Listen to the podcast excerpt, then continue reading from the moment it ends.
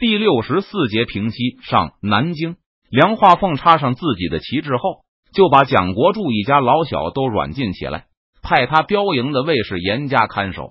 蒋国柱一家感到大祸临头，整日哭哭啼啼，一边痛骂梁化凤狼心狗肺，一边还指望着蒋国柱能打过来。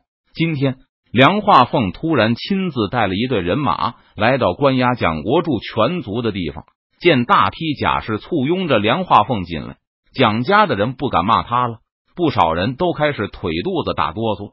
老新翁啊，为了全族的安危。蒋夫人不得不出面与梁化凤套交情。这些年，总督待你不薄啊。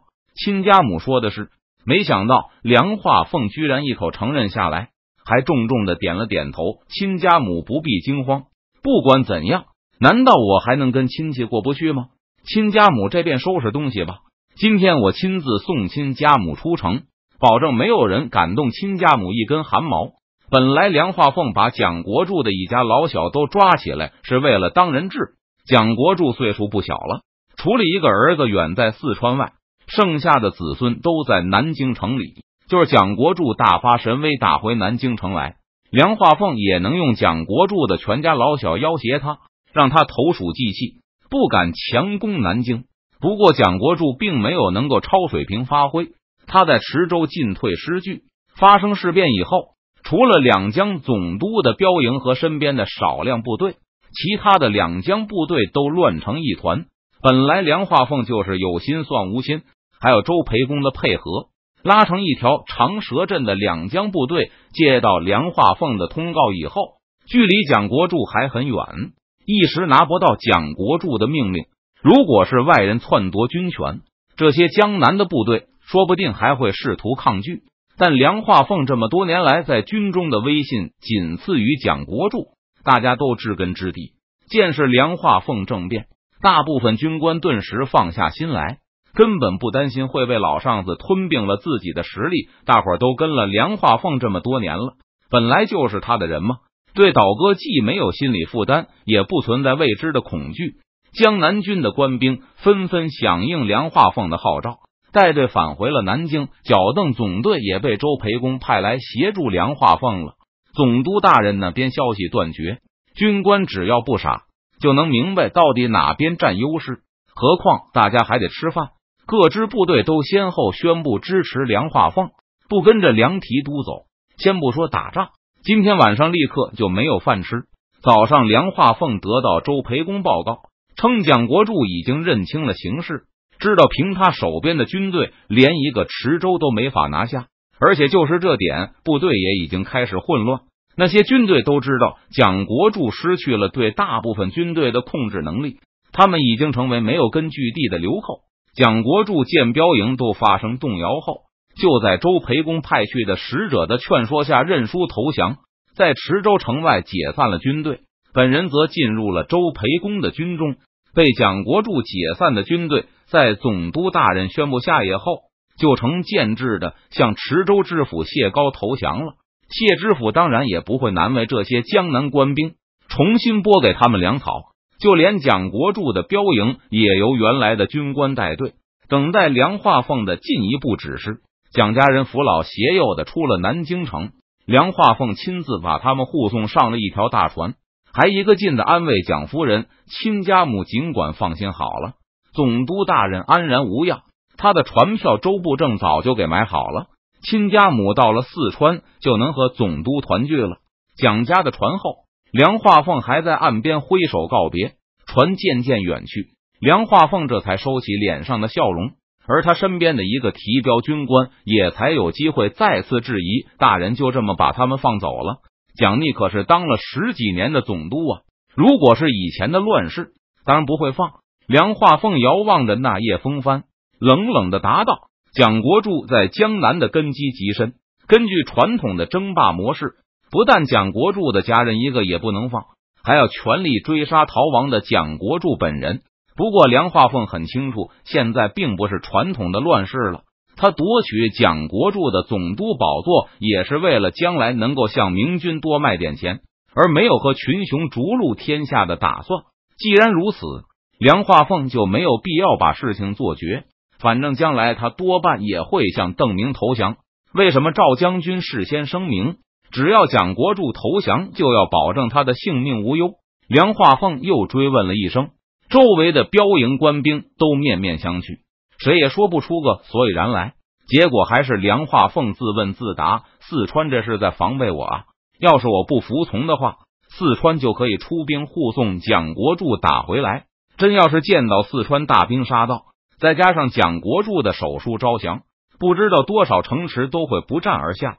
梁化凤又哼了一声：“要是我想把江南经营的如同铁桶一般，成都和北京就该不放心我了。所以我要给赵将军面子，一个人都不杀。大家原来是什么官还是什么？蒋国柱虽说是个威胁。”我也好好的送他一家去四川，让成都知道我绝无逐鹿的念头，让我坐在这个椅子上，他们可以一百个放心。这样，成都就不会琢磨着再来折腾我，赶我下台了。很快，九江得到江南发生兵变的消息，董卫国急匆匆的赶去见张昭，大喜啊！大人，蒋国柱不得人心，竟然众叛亲离。江南提督梁化凤已经宣布支持巡抚大人，还请巡抚大人去南京当两江总督啊！有这个事。听说边境上已经开始交战后，张朝一直有些紧张，生怕会听说江西军战败，江南大军向九江涌来的报告，千真万确。董卫国把几份书信送到张昭面前，全都是梁化凤发出的，号召江南部队拒绝服从蒋国柱的命令。张朝看完后也是喜形于色，多行不义必自毙。梁提督真是忠义呀！不过现在蒋聂还在池州负隅顽抗，梁提督请巡抚大人速速出兵，和他一起围剿蒋聂。董卫国还带来了一个据称是梁化凤使者的人，这个使者告诉江西巡抚，蒋国柱在江南积威太重，所以梁化凤也没有必胜的把握。而如果梁化凤被蒋国柱回师击败的话，那江西依旧会遭遇兵灾。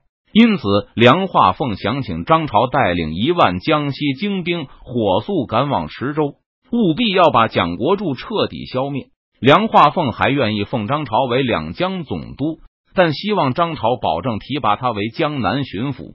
五听完梁化凤的条件后，张昭沉吟不语。但董卫国却竭力劝张朝接受梁化凤，不过是一介武夫，如果没有大人的全力支持，他如何能名正言顺的当上巡抚？现在蒋逆作孽自毙，整个两江除了大人德高望重，还有哪个能服人，能坐上两江总督的位置？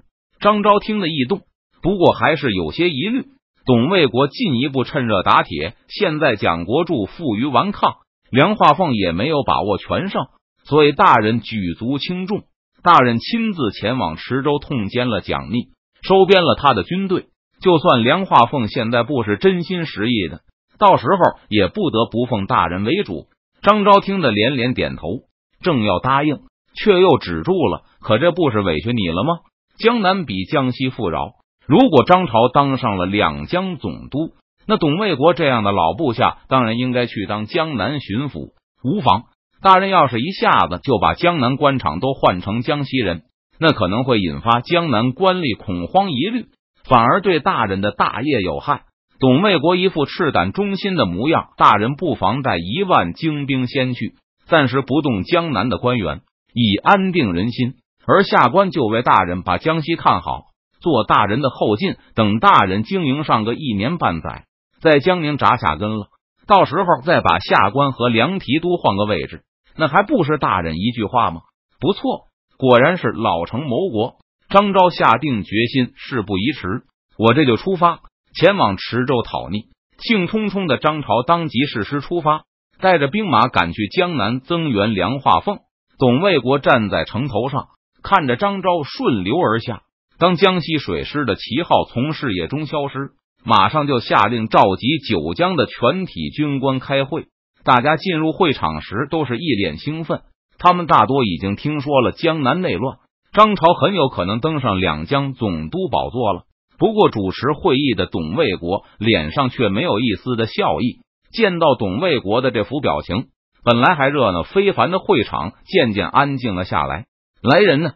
董卫国把手一挥，当即就有士兵抬着几个大箱子上来，当着众人的面掀开，里面全是一捆捆的钞票。